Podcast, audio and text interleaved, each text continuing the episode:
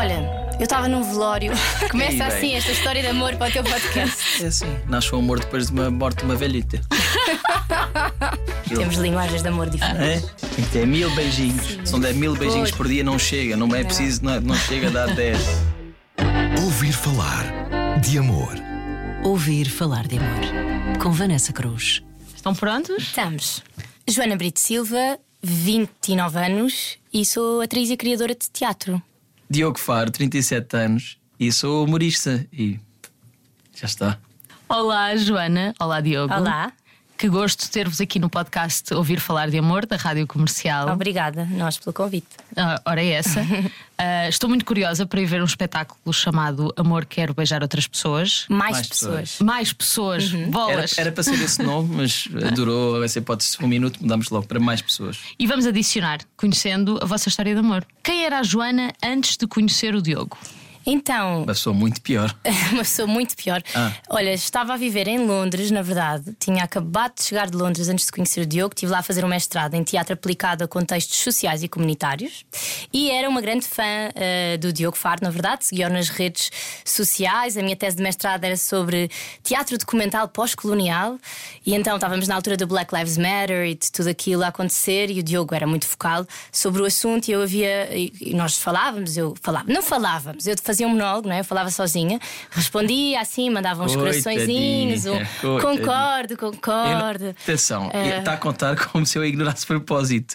Eu- Se aquilo só ia para aquelas mensagens de lado em que eu só vou ver de vez em quando. E uma vez reparei nela.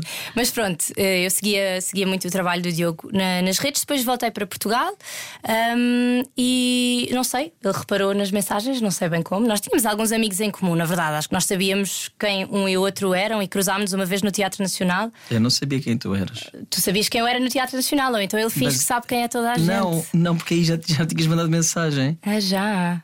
Então Sim. como é que tu reparaste que eu estava lá? Ou cumprimentámos assim. Como é que as mensagens passaram a ser vistas? Então, porque uma vez, uma- eu de vez em quando vou àquela secção de lá das mensagens, Ah. de vez em quando vou lá e vou vendo. A maior parte aquilo é. A maior parte são pessoas simpáticas, são aquelas. Há ódio também, mas há pessoas simpáticas, só que dizem coisas que eu não consigo responder toda a gente. Há pessoal que só se ri ou manda um coração, não vou responder. E depois outras pessoas que dizem de coisas. E de vez em quando vou lá ver, só que. E um dia reparaste? E um dia reparei. Pronto. E foi o caso da Joana, que dizia muitas coisas. Dizia várias coisas e interessantes. E interessantes. Pronto, E o Diogo? Então, Isto foi há 10 anos, já era comediante há muitos anos, o que é que eu andava a fazer?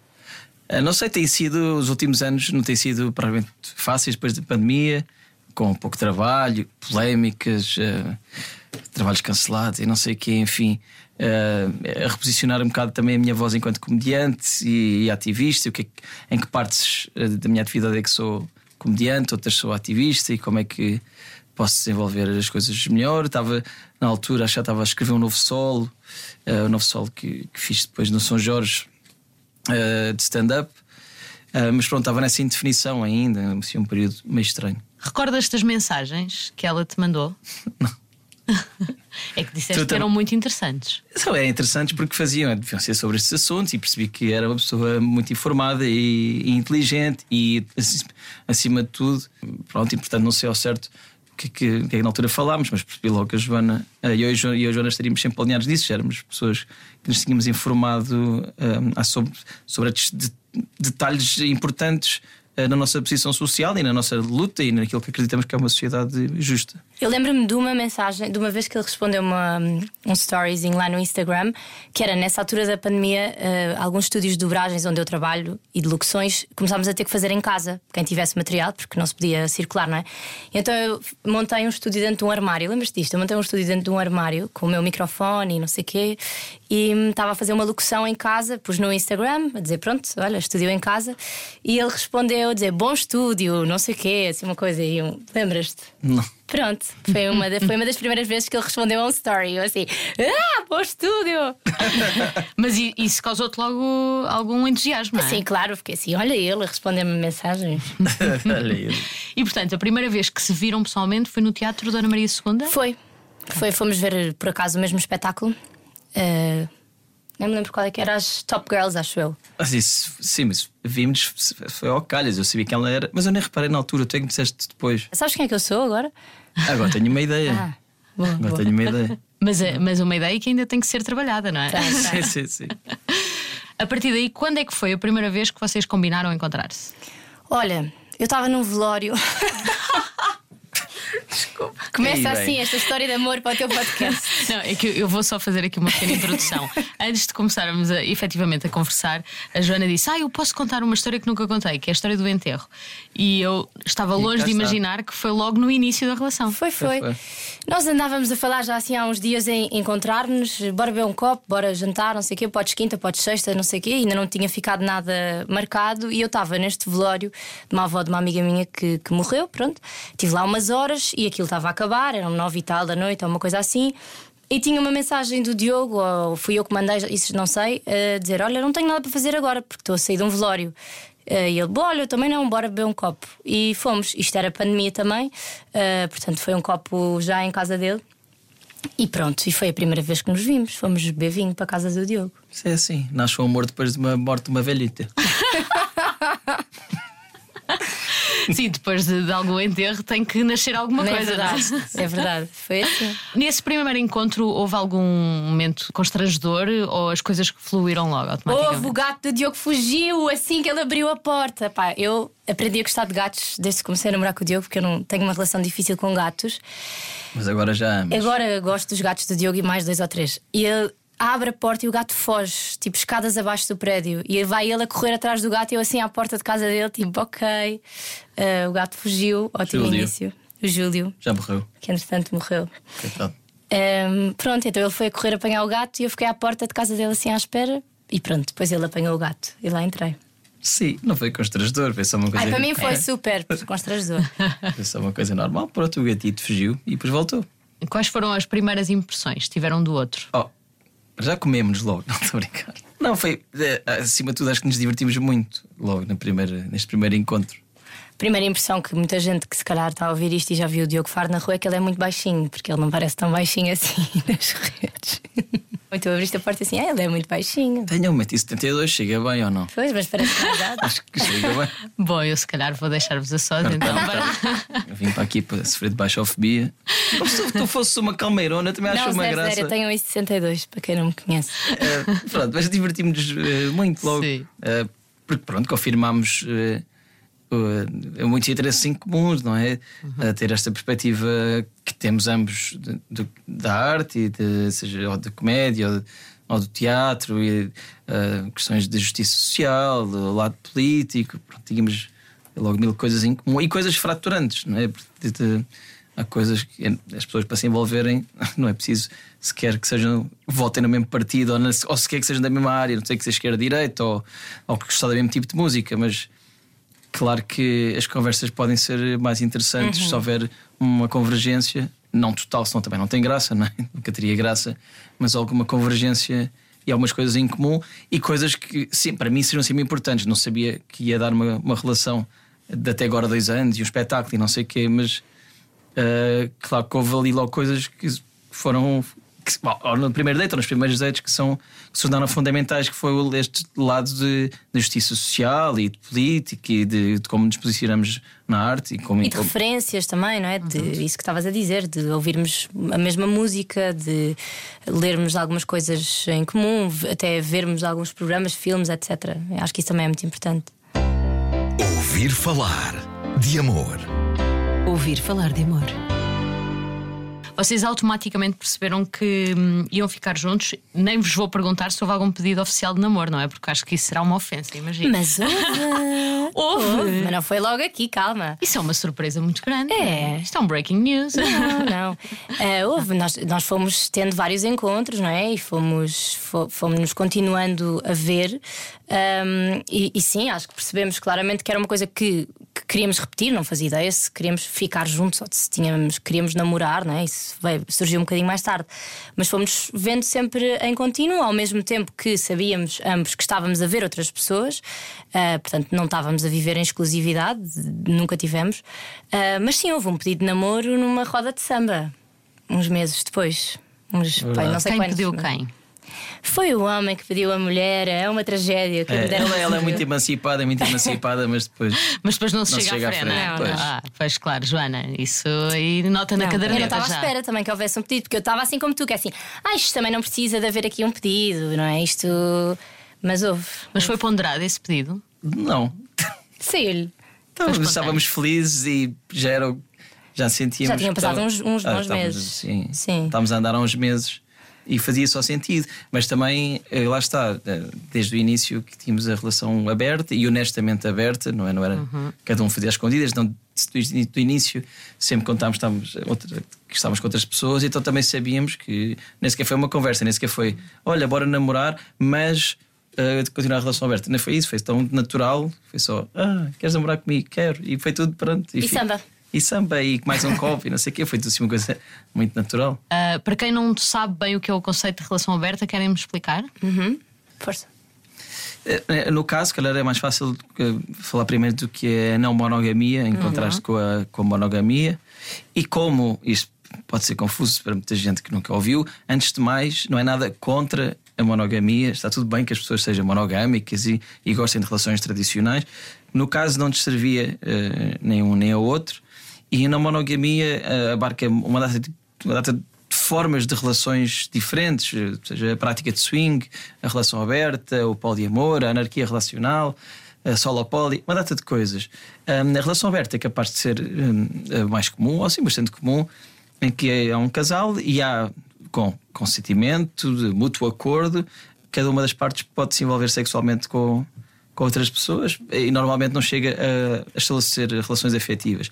Quando passa a estabelecer relações afetivas, isso já se considera mais poliamor, onde há várias relações mais estáveis, e depois pode ser hierárquico, onde há uma relação principal e as outras são relações satélites, e pode haver não hierárquico e todas as relações estão ao mesmo nível. Pronto, isto é, pode ser sempre é informação. Sim. Sim, poliamor hierárquico é o nosso caso. Mas começámos com uma relação aberta, depois com o avançar das coisas, com o estabelecimento de mais- confiança, não só no outro, mas confiança naquilo que sentimos e na honestidade no outro, e perceber, percebemos cada vez mais que um de nós gostava de outra pessoa ou, ou envolver sexualmente com outra pessoa não retirava ah, o que gostava do outro, não é? Portanto, tudo isso que já sabíamos na teoria, à med- à medida que fomos pondo em prática nestes anos, fomos confirmando, ah, ok, com, claro, há momentos, ah, foi havendo ciúmes, ou, mas falámos sobre isso, ou momentos mais tensos, ou não gosto muito disto, porque falamos, falamos e resolvia-se. Ah, portanto, não é assim tudo sempre crescendo no mar de flores, mas foi sempre. ah, com, com altos e baixos, foi sempre para um lado bom, foi sempre crescendo para um, para um lado bom, ah, deste lado de confiança, e portanto foi desenvolvendo a relação neste sentido. Ah, mas há algum momento em que vocês se sentam e dizem: Olha, ah, somos namorados, mas a ideia é continuar a poder ter a possibilidade de estar com outras pessoas? Sim, eh, eu acho que isso, a não monogamia surgiu nas nossas vidas de formas diferentes e por motivos diferentes. Eu, porque tinha um historial de relações eh, bastante longas, mas em que acabava por me interessar sempre por, por outra pessoa fora da relação e ficava muito confusa e não conseguia encontrar uma saída porque eu não queria deixar de nenhuma das pessoas, queria, no fundo, desenvolver um projeto com as duas, ah, coisas diferentes. Um, e, e no caso, bom, no caso do Diogo, depois ele pode explicar mais porquê, mas também porque não se enquadrava ah, neste. Não, não, sim, nunca me fazia, nunca me fez muito sentido. Eu tive relações que não passavam assim de dois, três meses, quatro meses.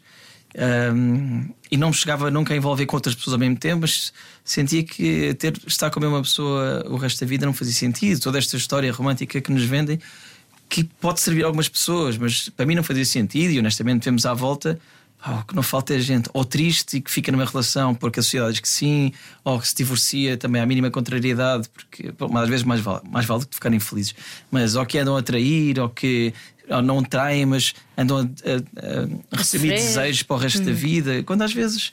Hum, as coisas podem ser mais simples do que isso, às vezes uma conversa, às vezes um casal ir experimentar e fazer swing uma vez por ano, se calhar já muda completamente a dinâmica do casal, uma data de coisas. Mas pronto, de qualquer maneira, para mim já há muitos anos que eu tinha pensado que não, que não servia. hum, e também não queria ser o, o homem engatatão que estava com montes de mulheres só porque sim, não queria que isso fosse um prémio, que isso fosse, que isso fosse eh, motivo de, de vangloriar, devia ser uma coisa natural, assim como as mulheres estarem com muitos homens também não é motivo de, de insulto ou de ser chamado de galdéria, não sei o quê. Uh, tem que ser tudo natural. Quem quer estar com muitas pessoas tem que estar naturalmente, quem não quer estar com ninguém também não tem mal nenhum. Uhum. pronto, tipo, vinha daí. Vocês sentiram a curiosidade até de ir perceber um bocadinho a evolução das relações a nível histórico? Sim, então nós temos até no espetáculo um bocadinho da história da monogamia um, e, e, que se prende muito. Na verdade, se nós recuarmos muitos, muitos milhares de anos, as, as, as comunidades não viviam em monogamia, não é? As comunidades viviam, um, obviamente não teria estes nomes nem todos estes pensamentos por trás, mas as pessoas, um, primeiro não se tinha a certeza de como é que um bebê era fabricado, não é? As pessoas não tinham a certeza que uma relação sexual pudesse dar uh, numa gravidez e, consequentemente, numa outra pessoa. Depois, as crianças e a forma de vida das pessoas era de facto comunitária e, portanto, uh, as crianças eram propriedade da aldeia inteira, da comunidade inteira. Uh, várias mulheres se envolviam com vários homens ou até com várias mulheres, não sabemos, não é? A sexualidade das pessoas. Portanto, essa exclusividade sexual surge acima de tudo com o surgimento da agricultura, a noção de propriedade privada e a necessidade de nós fazermos uh, perpetuar no tempo aquilo que é nosso. Ou seja, se eu sou dono de uma terra e sou um homem e vou ter um filho, eu preciso ter a certeza que esta terra vai passar para o meu filho, para o meu neto, para o meu bisneto e que se vai manter na linhagem da minha família. E a única forma de eu ter a certeza disso é ter a certeza que a minha mulher não se vai deitar, não vai ter relações sexuais com mais nenhum outro homem. É a única forma de eu garantir que esse filho é meu, não é? É passagem de herança. Exatamente. E, e desculpem os nossos ouvintes eu estragar aqui uma parte bastante romântica da história, mas a aliança que o pessoal adora usar a aliança de casamento e a aliança de noivado surgiu como uma. No fundo, eu estou a esconder a minha neste momento. Fundo, agora não faz mal, agora podem achar bonito e não sei estou quê. a exibi-la. Mas eh, era uma, uma grelheta, era uma etiqueta de posse, não é? Como se ponha ao gado, os homens punham às, às mulheres com o, seu, com o nome do homem, ou inscrito, ou alguma coisa, para dizer esta mulher já tem dono. Portanto, uhum. era uma coisa muito, muito feia. Uhum. Agora, ainda bem que tem uma, agora ainda bem que as pessoas usam por uh, por amor e por beleza, está tudo bem. Amor, Mas o passado era feio. O passado era feio. E depois, claro, as religiões também, não é? Como o controle do corpo uh, acima de tudo das mulheres, como uma passagem de uma conduta moral qualquer uh, e de um determinado tipo de ideais, de uma forma de educação também, um, trazem muito esta ideia da exclusividade, sobretudo sexual, para, para o assunto, acima de tudo para as mulheres, não é? Porque se tu, até na geração do, dos nossos avós, um, é normal as mulheres acharem acharem que, ah, se calhar o meu marido fez aí uns, olha, uns filhos em África e não sei o quê. Tipo, isto é uma conversa de café normal. Sim, verdade. Que não é uma escandaleira, não é? Um, portanto, acima de tudo, para as mulheres, este é um grande peso. Portanto, sim, este nosso encontro uh, bateu também com uma fase da nossa vida em que ambos começámos a pesquisar, o Diogo até antes de mim, mas começámos a pesquisar muito sobre as não monogamias, porque isto de facto são teorias que, ao contrário do que muitas pessoas pensam, não é só toda a gente andar a comer toda a gente. É, há toda uma desconstrução de, de, um sistema de organização dos afetos, como falámos até aqui, muito heteronormativo, patriarcal, LGBT-fóbico, uh, racista e colonialista também, em que de facto, o que nós estamos aqui a dizer e a chamar para, para o assunto é que temos, eh, nós próprios, é que temos de ter a posse sobre o nosso corpo, não é? Que não somos a propriedade de ninguém uh, e que não tem que haver um modelo certo para, para viver a nossa vida em nada, mas acima de tudo, não nos afetos e na, na escada relacional, no que é que queremos construir como família, não é? E até em respeito a nós mesmos, ou que são os nossos desejos e necessidades, até nas necessidades de da solitude, não é? Aquilo que precisamos de tempo para nós próprios. Nós vivemos numa sociedade em que diz-nos que na relação monogâmica temos de estar sempre a fazer tudo com o nosso parceiro ou parceira uhum. e às vezes dizer que precisamos de espaço para uns dias sozinhos, ou não quer dormir contigo, ou não quer viver contigo, ou quer ir de férias, viajar sozinho. Decide viajar sozinho, Sim, é quase, logo é quase, alarme é quase mas que não gostas de mim, não queres estar. Não, está bem, não, estou bem, hoje quero ir ao cinema sozinho, mas eu amo-te na mesma, mas tá, percebes? Então, mesmo que, mesmo que queiras uh, estar só com uma pessoa, há aqui um lado da desconstrução das relações que, que, é, que é importante uhum. e que não tem necessariamente de ser não monogâmico, mas é, é importante. Vocês, uh, numa entrevista, disseram que achavam que as mulheres estariam mais preparadas para isso até do que os homens. Uh, precisamente pelo sentimento de posse que os homens normalmente têm em relação ao território, à mulher, ao seu espaço. Uh, isso aconteceu convosco? Ou seja, tu estarias, Joana, mais preparada para isso do que o Diogo? Ou... Não, não, no nosso, caso, nosso, acho nosso caso que não. não. Eu, digo, eu, eu, eu, acho que fui eu que disse isso, mas sem estudo nenhum. Eu estou a dizer isto empiricamente, acho que certo. os homens, uh, nós enquanto categoria, estamos muito menos evoluídos. Né? Os homens são muito mais homofóbicos, são muito mais machistas, são muito mais possessivos, são muito, somos tudo muito mais. É?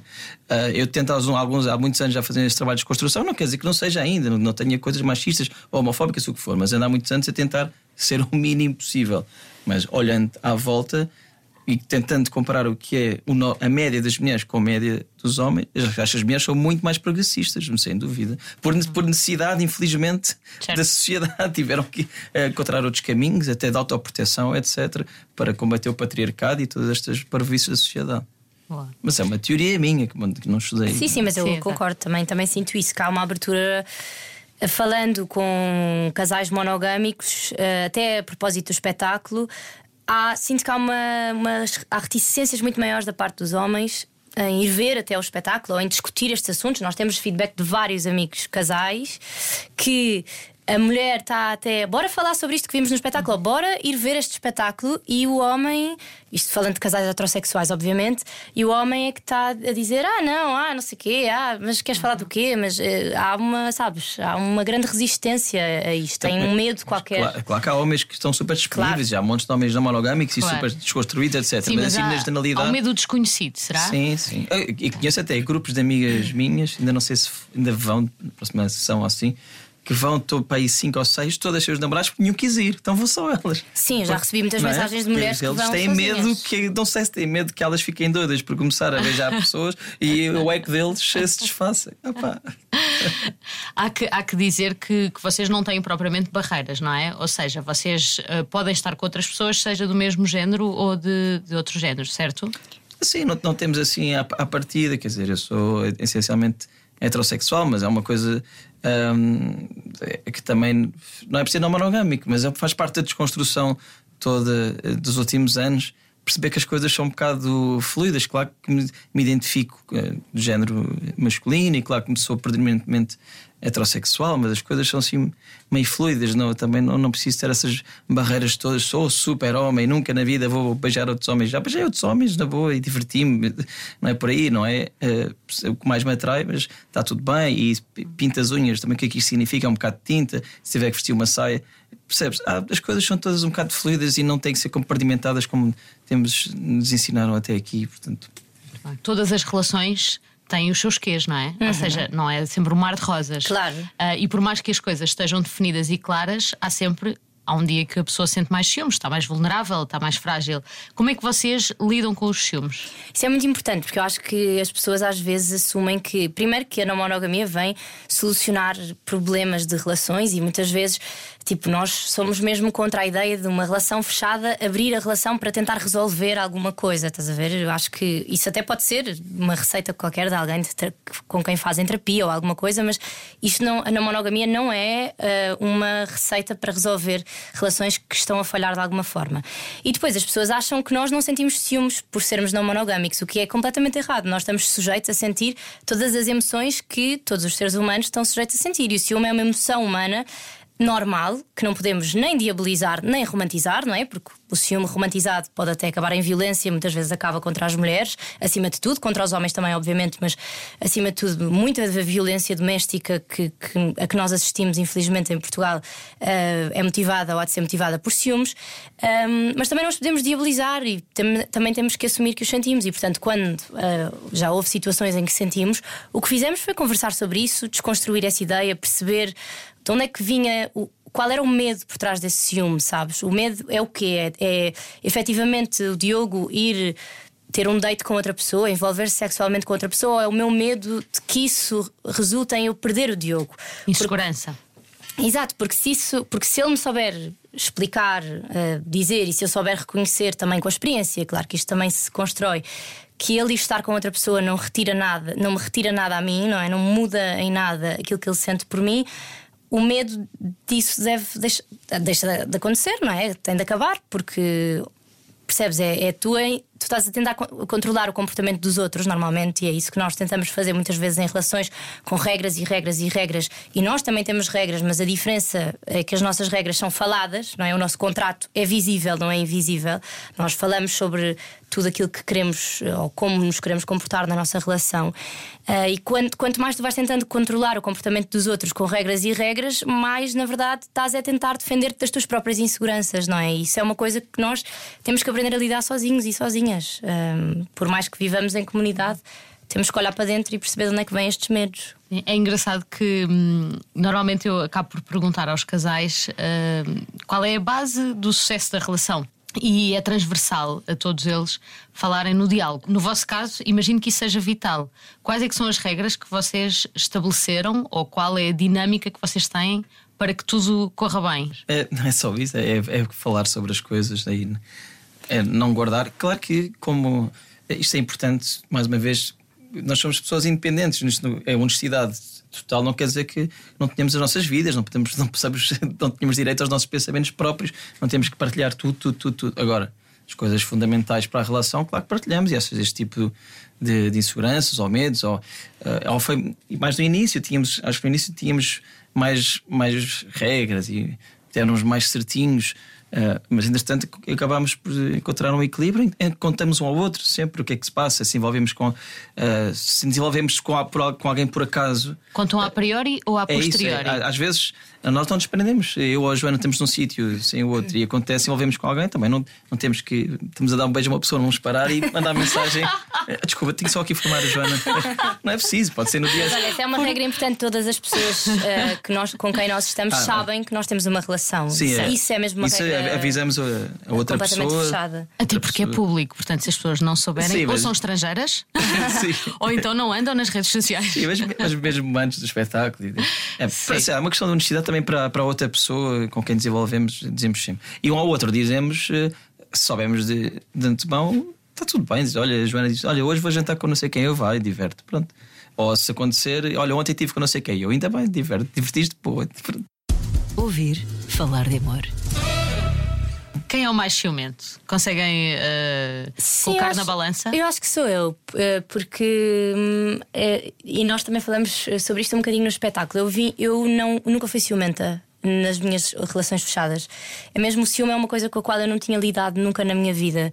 Ah, só mais até de ser alvo de ciúme pelos meus eh, namorados e nunca nada assim tóxico nem doentio. Teve sempre muita sorte ao amor. Um beijinho para os meus ex todos. Ah, mas eu não sentia ciúmes, tipo, era uma pessoa, sou genericamente uma pessoa segura, tipo, tranquila, tinha muita certeza nas minhas relações, não. Ahm, Até e- que o Diogo veio Sim, tremer sabes? tudo, não é? E eu falei sobre isto em terapia e disse: tipo, isto não está a fazer sentido porque eu estou a viver numa uma relação na- que, eu, que eu acredito, com um modelo que eu acredito, que supostamente é para desconstruir uma série de coisas e eu estou a sentir coisas tóxicas, não é? E a terapeuta na altura disse-me: não será que a monogamia não te estava a trazer.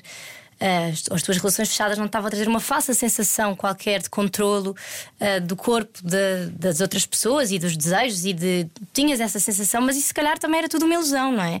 E agora aqui há uma realidade de que de facto esta pessoa não é tua, não é, não é tua posse, e isso faz-te sentir um- uma coisa normal que é o medo de perder esta pessoa. Ahm, mas pronto, isso é uma coisa que se trabalha e foi muito mais no início, como o Diogo estava a dizer, do que agora. Eu, eu nunca fui muito ciumento e acho que com a Joana ainda sou menos, porque uma parte para mim da, da desconstrução daqui foi perceber mesmo que eh, o amor não é mesmo ser dono de ninguém e quando um dia tivesse que acabar e ela tivesse deixado de gostar de mim ou nós estamos juntos, não era por se envolver com outras pessoas que isso ia acontecer, pode, pode acontecer. Ah, mas não quer dizer que não possa haver uma, uma ponta de ciúmes ou outra, mas no geral tenho pouco. Mas agora, que isto também fique claro que não ter ciúmes não é sinal que eu não gosto dela e, e alguém ter ciúmes também não é sinal de amor. As coisas são naturais, nós podemos gostar eh, ao mesmo nível um do outro e ela ter mais ciúmes do que eu e está tudo bem. Ou, e numa altura posso ter eu mais do que ela. Ahm, portanto, também foi o que a Joana já disse, né? aquilo nem romantizar nem diabolizar os ciúmes é normal, mas não é sinónimo de amor, nem falta nem de falta dele. E já agora, quem é o mais romântico? Nenhum. Não somos muito românticos, por acaso. Mas somos grandes amigões. Somos grandes amigos, assim, o Diogo cozinha muito bem. Muito Sim, bem. sei lá, Mas- o, que, mas o que- quem- o que é que é ser romântico? Não- acho que não temos assim temos coisas muito fáceis que somos. eh, Talvez o mais lamechas. É, Neste é caso. isso, é isso que nesse caso não somos, acho eu. Só acho que somos muito amigos, divertimos-nos muito, eh, fazemos coisas uma à outra. Eu, eh, para mim, eu adoro cozinhar para ela e aquela adora comida e ficar contente. Isso é uma, uma coisa de amor, não é? Ela, ela oferece-me coisas assim bonitas de vez em quando, ou coisas que eu gosto, ou um livro, ou uma peça de roupa, ou não sei o quê. Portanto, são coisas. eh, Ou, ou talvez, deixa-me perguntar não temos essa é, parte do amor de lamechas, mas temos outra coisa, outras coisas que achamos mais bonitas. quem é o mais cuidador? Talvez seja mais por aí. Eu acho que depende imenso das fases mesmo. Somos- acho que somos os dois, temos os dois e sem nós de sermos cuidadores ahm, na vida, no geral, com os nossos amigos e com a nossa família também. Ah, e tenho calhado de em fases em que eu estou a precisar mais de ser cuidado, o Diogo está mais disponível para cuidar e o oposto também já aconteceu. Portanto, acho que somos os dois, acima de tudo, alerta, alerta para isso e também Eu, não- sabemos eu os- quase não preciso porque eu sou homem, sou muito forte, psicologicamente e tudo, portanto eu quase nunca preciso. E também sabemos os dois Alerta pedir ajuda, ironia. acho eu. Exatamente. Sim, mas sabemos os dois pedir ajuda, que também é uma coisa, e comunicar quando, quando precisamos de, de, de um cuidado especial ou quando alguma coisa não. É Assim, quando pronto, temos fases da vida em que precisamos mais de ser cuidados, não é? E, e também aprendemos a comunicar isso um com o outro, isso é muito fixe. Ah, mas temos linguagens de amor muito diferentes. Ele cozinha, ele é mais de fazer coisas. um, e eu sou mais de, sei lá, se calhar de gestos e de, dar- de dar coisas, escrever. Mil beijinhos, se não for, se não der mil beijinhos Pois. por dia, não chega, não é preciso, não, não chega a dar dez, tem Yeah, que ser yeah, mil. Temos linguagens de amor É? Tem que ter mil beijinhos. Ah, mas ele agora foi querido e, e fez uma festinha à Joana. Uma das mil que tem de fazer hoje. uma das mil, exatamente. Ouvir falar de amor. Ouvir falar de amor. Vocês há pouco falaram na estrutura da, da vossa relação, que é poliamorosa e hierárquica, não é? Ah, só para ficar claro, para quem não percebe o conceito, isso baseia-se em quê? Então, nós somos a relação principal um do outro, que não quer dizer que, por oposição, as outras pessoas são menos importantes ou secundárias, quer dizer que nós, de facto, mantemos este casulo, esta relação principal um, um com o outro e em muitos campos da vida, não é? Publicamente somos namorados um do outro, as nossas famílias conhecem-nos como namorados um do outro, mas há outras pessoas na nossa vida que nós vemos regularmente ah, e que também se tivéssemos que não, não queremos rotular e não quero rotular, mas que poderíamos rotular também de namorados ou de com quem estabelecemos um tipo de relação muito parecida que na verdade com a que temos um com o outro, mas que não tem este rótulo e esta, no nosso caso, nem sequer esta aparição toda pública, E é? também tempo, não é? E também tempo, claro, é uma questão de divisão de tempo, de enfim, é isso, de gestão de calendário. Temos uma história mais longa do que com qualquer uma das Sim, outras pessoas com quer quem dizer, é, estamos. Somos prioritários um para o outro, mas não quer dizer que não gostemos de outras pessoas ou não possamos gostar de outras pessoas, ou que as outras pessoas sejam inferiores. Agora, acho que nos situamos é, é mais nisso. É Se, um, se um de nós precisar realmente um do outro, ah, é prioritário nesse Uhum. sentido, mas, eh, mas nunca inferiorizando as outras pessoas. Sim, tu, dizias que, que para as vossas famílias vocês são, uh, são namorados um do outro, têm uma relação. Ah, houve algum episódio caricato quando vocês eh, explicaram a dinâmica da vossa relação às famílias? Ah, eu, nós explicámos, pelo menos eu expliquei há muito pouco tempo, ah, por causa do espetáculo, não é? Porque isto ia ser uma bomba cá para fora e porque até lá a minha família não, não sabia de- de- do, meu, do nosso modelo relacional. Não, olha, foi. A, mi- a minha mãe perguntou-me assim: então, mas eu não estou a perceber muito bem. Vocês vão fazer um espetáculo que é sobre vocês terem vários namorados e namoradas, é isso? E eu, sim, é mais ou menos isso. E depois começámos a falar, assim, sobre estas coisas todas que estamos aqui a falar contigo também. E é muito engraçado, porque na verdade a minha mãe disse: eu acho que isso faz muito sentido. Tipo, não que eu queira viver assim, ou que eu quisesse ter vivido assim na minha juventude ou alguma coisa, mas toda a desconstrução por trás e mais esta parte de não termos de ter obrigações sociais com as famílias das nossas relações se não quisermos, não sermos obrigados a ir passar o Natal não sei onde, a dar um, estar nos anos da mãe e da não sei quem, não, não termos que seguir aqueles passos todos. É uma coisa com que as nossas famílias, menos a minha também se identificou. ah, porque. E é giro que as pessoas na, na idade dos 60 Uh, não, não são tão resistentes a isto como, como eu estava à espera, sabes? Eu acho que há ali uma faixa etária, se calhar, de recém-casados, assim, de pessoas mais nos 40, 50, que ainda resistem um bocado mais. Isto também digo absolutamente a ler nas redes sociais, não é? Não há nenhum estudo sobre isto. Mas ali nos 60, malta que se calhar já se divorciou, que se calhar já viveu muitas coisas, percebe que de facto isto tem alguma, algum fundamento. Uh, pelo menos tem sido muito bem recebido por essa geração Sim, também. eu não sei se tem a ver com, com a geração. Acho que tem, tem havido retorno incrível de todas as idades e retorno sim, conservador Claro. e às vezes ofensivo e ignorante de todas as, as idades. Eu percebo o que a Joana está a dizer, há ah, da minha família também, os meus tios na boa, o meu pai disse que, claro, claro que sim. O meu- pai disse também, avisei minhas a tua mãe, as tuas as namoradas que tive, que não fazia sentido relações assim, fechadas. A minha mãe também foi, foi tudo na boa, na verdade, de família. Ah, mas senti, tenho sentido da parte de toda, todo, todo o tipo de idades hum, uma recepção e uma aceitação muito grande, mesmo para quem não queira praticar. A maior parte, um monte de gente diz: "Oh, isso faz imenso sentido, faz imenso sentido e vou pensar nisso. Pois quero ou não praticar, mas faz sentido. Sim, é isso. É bom, é bom ir frisando aqui nesta conversa eh, que vocês não estão aqui a tentar convencer ninguém Ah, Não, não. Nem a aqui, nem no aderirem a relações mo- nem, não nós- monogâmicas. nem para os nossos amigos. Alguma, alguma vez fizemos isso. Ou seja, todo o tipo de relação é válido Claro. e cada um segue aquilo que, que lhe faz mais sentido na vida, não Sim, é? é só às vezes as pessoas questionarem-se um bocado e é o que, e é o que tentamos fazer no espetáculo. Um, e que ficámos contentes até de perceber pessoas à nossa volta com relações monogâmicas e que querem continuar monogâmicas, mas que foram pensar em alguns aspectos que podem replicar da não monogamia, algumas coisas, alguns eh, sim, ensinamentos. Ensinamentos parece pretencioso, mas algumas formas de estar na monogamia que podem ser aplicadas às relações monogâmicas, de, ou seja, de, de desconstruir um bocado formato fechado. Fechado não é no sentido sexual, mas fechado, assim, uma coisa mais quadrada das, das monogamias, da monogamia e poder-se pensar em outras formas eh, de estar, mesmo que não se queira estar com outras pessoas. Há pouco eh, falava, Joana, que os ciúmes foram uma novidade. Neste modelo relacional. Ahm, houve alguma outra característica ou surpresa ah, que vos apanhou na curva?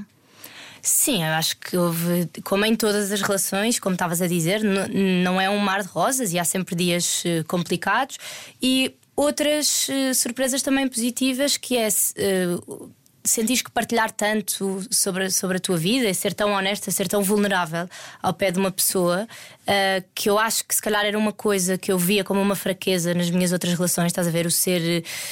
É isso, ser vulnerável. Se eu pensar bem, as minhas relações anteriores não começaram a falhar porque eu me interessei por outra pessoa, começaram a falhar porque eu não comuniquei esse interesse, estás a ver? E isto hum, acho que é a maior, a coisa que eu mais gostava de inspirar as pessoas com este espetáculo é a comunicação, que é tipo, isto acontece, não é? Nós gostarmos de outra pessoa, in- interessarmos por outra pessoa, desculpa, acontece. Nós não podemos é. Hum, não- sentir que não podemos comunicar isso e foi isso que eu comecei a sentir, não é? E aí é que começa a bola de neve da mentira e da traição, depois, independentemente de se, de se te envolves ou não com uma terceira pessoa, a traição começa quando tu não podes contar, quando tu tens uma pessoa ao teu lado que supostamente é das mais importantes da tua vida e tens um segredo. E, não, e estás a dormir com ela e estás a esconder coisas. Isso não faz sentido. E então, nesta relação, uma das maiores surpresas que eu tive foi: estou tipo a ser altamente honesta, vulnerável, a partilhar coisas que eu própria, se calhar, tenho alguma vergonha ou ainda não consigo saber bem como é que me posiciono em relação a isso, e isto está a fortalecer a relação em vez de ah, enfraquecer. Tipo, quanto mais honesta, mais vulnerável, mais eu eu estou a ser, mais nós juntos estamos a crescer. Isso é super surpreendente. Sim, ah, isto também é uma aprendizagem, não é? E as pessoas Claro. vão se moldando. Vo- Vocês já partilharam isso mesmo, que é no início o dormir com outra pessoa era, eh, era ali uma barreira, um red flag, não é? Sim, ou, sim. ou até relacionarem-se com pessoas próximas que, entretanto, agora já perceberam que, que não vos faz confusão e no início poderia fazer. O conceito de casamento. Adoro ir. Adoro ir beber copos e comer Não- croquetes. Não era, não era isto que estavas a perguntar. Era, claro. ok, não, adoro. Ah, que casamentos incríveis. Vou, como e bebo e danço. Olha, eu, nu- eu nunca me quis casar, mesmo quando estava em relações fechadas. Ahm, não é uma coisa que. Desculpa, me- teve imensa graça. Adoro ir. Adoro ir. Acho que as pessoas são doidas. Já viram o que é que custa casar? Não, o dinheiro não compensa. Eu não. Atenção, pala, retiro o que disse, casem-se. Mas os meus amigos quase todos já casaram. Pronto. Ainda bem que se casaram, diverti-me em quase todos muito. Mas fogo, é um dinheiro. Eu acho bonita a ideia de celebrares o amor presente, eh, com outras pessoas presentes, não é? Acho giro esta coisa de bora fazer uma festa para celebrar o nosso amor. E até aí eu acho que conseguia ir. Tipo, se nós os dois agora bora à praia, almoçar todos e chamamos a isto de casamento, está tudo bem. O que eu tenho alguns problemas é com esta necessidade de um papel que justifica, que te dá direitos sobre a outra pessoa e as, os dinheiros e as contas bancárias e a quantidade de, depois de privilégios que tens na vida. A vida está desenhada para ser um casal. Eu fui ao banco pedir um empréstimo para comprar uma casa e a senhora do banco disse-me porque é que não se casa. Foi o que ela me disse. Foi a primeira coisa que ela teve para me dizer foi porque é que não se casa, porque isto assim vai ser muito complicado. Um, e é um bocado triste porque e nem é só sobre não monogamia, não é? Penso nas pessoas que são solteiras por opção, que são assexuais, que são viúvas, que são etc. Bom, viúvas terão algumas pensões, etc. Mas tudo bem, que escolhem estar sozinhas e não conseguem ter um modelo de vida, não conseguem comprar uma casa porque não estão a dois, não é? Isto é tão. é, é parvo. É... Pois Bom, pá. Entretanto, vocês decidiram criar um espetáculo que, que está em cena no Teatro Vilaré, em Lisboa. Uh, Chama-se Amor, Quero Beijar Mais Pessoas. A ideia do espetáculo surgiu porquê? Quem é que vos desafiou? Ou foram vocês próprios que se desafiaram? Uh, fomos nós. Fomos nós que nos desafiámos, lembrámos. Uh, isto é a história que já tem- temos contado. As pessoas à nossa volta, isto gerou-se muito, muita curiosidade. Foi, nossa relação sempre foi muito bem aceita pelos nossos amigos, mas houve muita curiosidade: como é que funciona, e os ciúmes, e como é que é, e vão para a cama com não sei o quê, quais são as regras. E nós pensamos: olha, não é tarde nem é cedo, vamos fazer um espetáculo. Não é podcast, já, já está um bocado. Já há muito sobre o assunto. Não, não é em Portugal, não, é verdade. Mas acho que o podcast não nos preenchia as medidas enquanto artistas. Ahm, é, pronto, gostamos de estar no palco e gostávamos de experimentar uma coisa assim a dois. Lá está, é um projeto que temos, não é? também como, como casal. E, e foi assim: fomos falar com a força de produção, assim, com, a, com a Sandra Faria, e, e só assim, com a ideia, só sabíamos bem a ideia, nem, nem sinopse bem escrita tínhamos, nem nada. só que a Sandra gostou muito da ideia, porque realmente, e temos provado isso, ah, é um tema que gera muita curiosidade para quem já pratica, para quem nunca quer praticar, para quem pensa que eventualmente fará sentido. E, hum, e pronto, e, e a Sandra disse logo: nós queríamos uma data. A Sandra disse logo: não, vamos fazer uma temporada, veja como é que corre. Isso que boca a boca vai correr bem. E a Sandra tinha razão, felizmente, vai correr muito bem. Nós propusemos que fosse uma comédia, portanto, se pomos uma comédia, pomos uma comédia no nome, tem que ter graça. Depois não tem que ser uma comédia, tem que ser graça, mas não pode ser vazio de sentido, não pode ser uma, só assim uma palhaçadazinha leve, porque temos aqui coisas importantes que queremos dizer, mas que tem coisas, queremos coisas importantes a dizer, não pode ser uma seca, senão é uma TED Talk. Então tudo isto tinha que ser muito, muito bem escrito e muito bem embrulhado e, e, e pronto. E portanto nós fomos muito espertos, fomos buscar uma equipa incrível, a Beatriz Batista, que nos ajudou na criação do texto, a desenvolver o texto e a, na encenação, o Fernão Bio que fez a, a música toda, a Rita Prieto Alves os figurinos, o Rafael Barreto que nos ajudou na, na voz off. E o Nuno Queimado numa parte eh, No movimento. no movimento. Uma parte que é surpresa. Então é importante dizer que as datas estão todas esgotadas. Abrimos uma sessão extra dia 27 de dezembro, Mas- eh, que também está praticamente Falta para aí 20 cheia. bilhetes, eu não sei se- 20 bilhetes agora. isto É melhor não promovermos essa sessão. É. Vamos criar frustração. Bom, é ficarem Pois, é atentos Há às interesse, redes mas é sociais. preciso agilizar É datas de todos, disponibilidades das salas, mas há interesse de, de Há interesse. todas as partes. Certeza, portanto, vamos e está a haver ter- muito interesse do público, portanto, nós queremos. É, E vamos aí ter mais fora de Lisboa também, não é? Não só em Lisboa, eh, portanto, também para os nossos ouvintes, fora de Lisboa. Saberem que estão a ouvir, a ouvir estão aqui ouvintes, são produtores de espetáculos pelo país fora,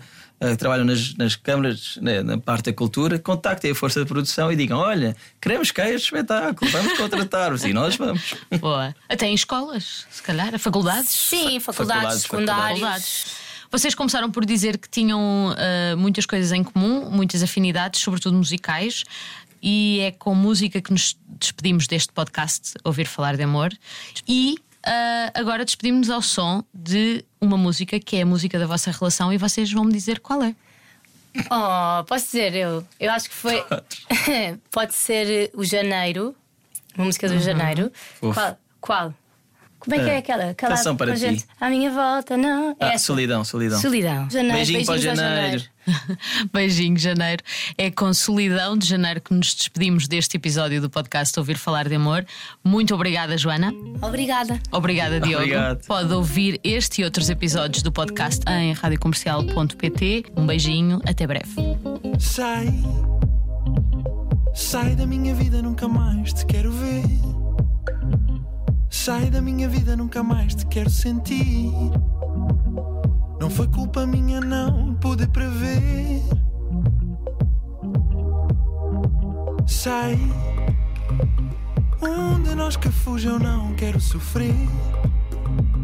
Um de nós que diga o que o outro não quer dizer. Discursos confusos que acabam num clichê.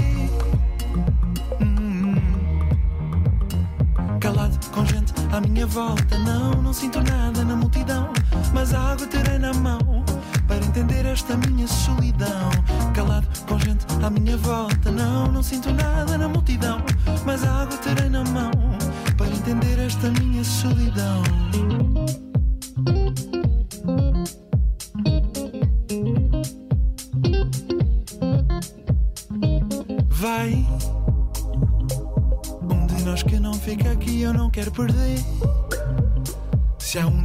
Pode sair, eu só quero dizer.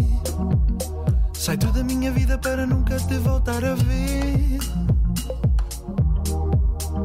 E se algum dia te chegar alguém com umas histórias de fantasia, a dizer que o amor só acontece se houver solidão. O mundo é tão frágil, mas nada entre nós foi em vão. Hum. Calado com gente à minha volta,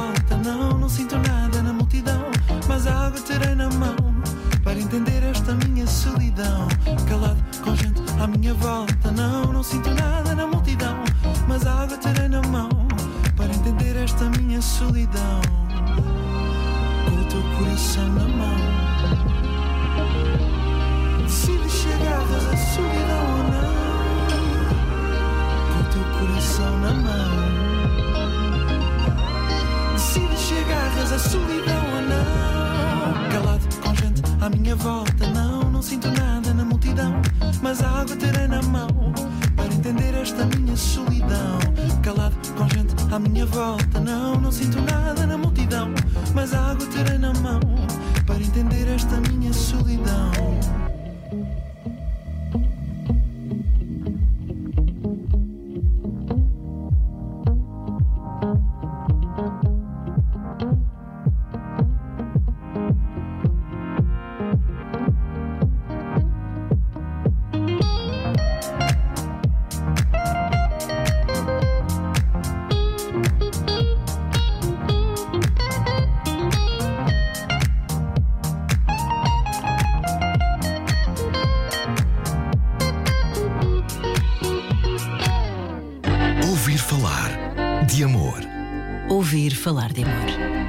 Vanessa Cruz.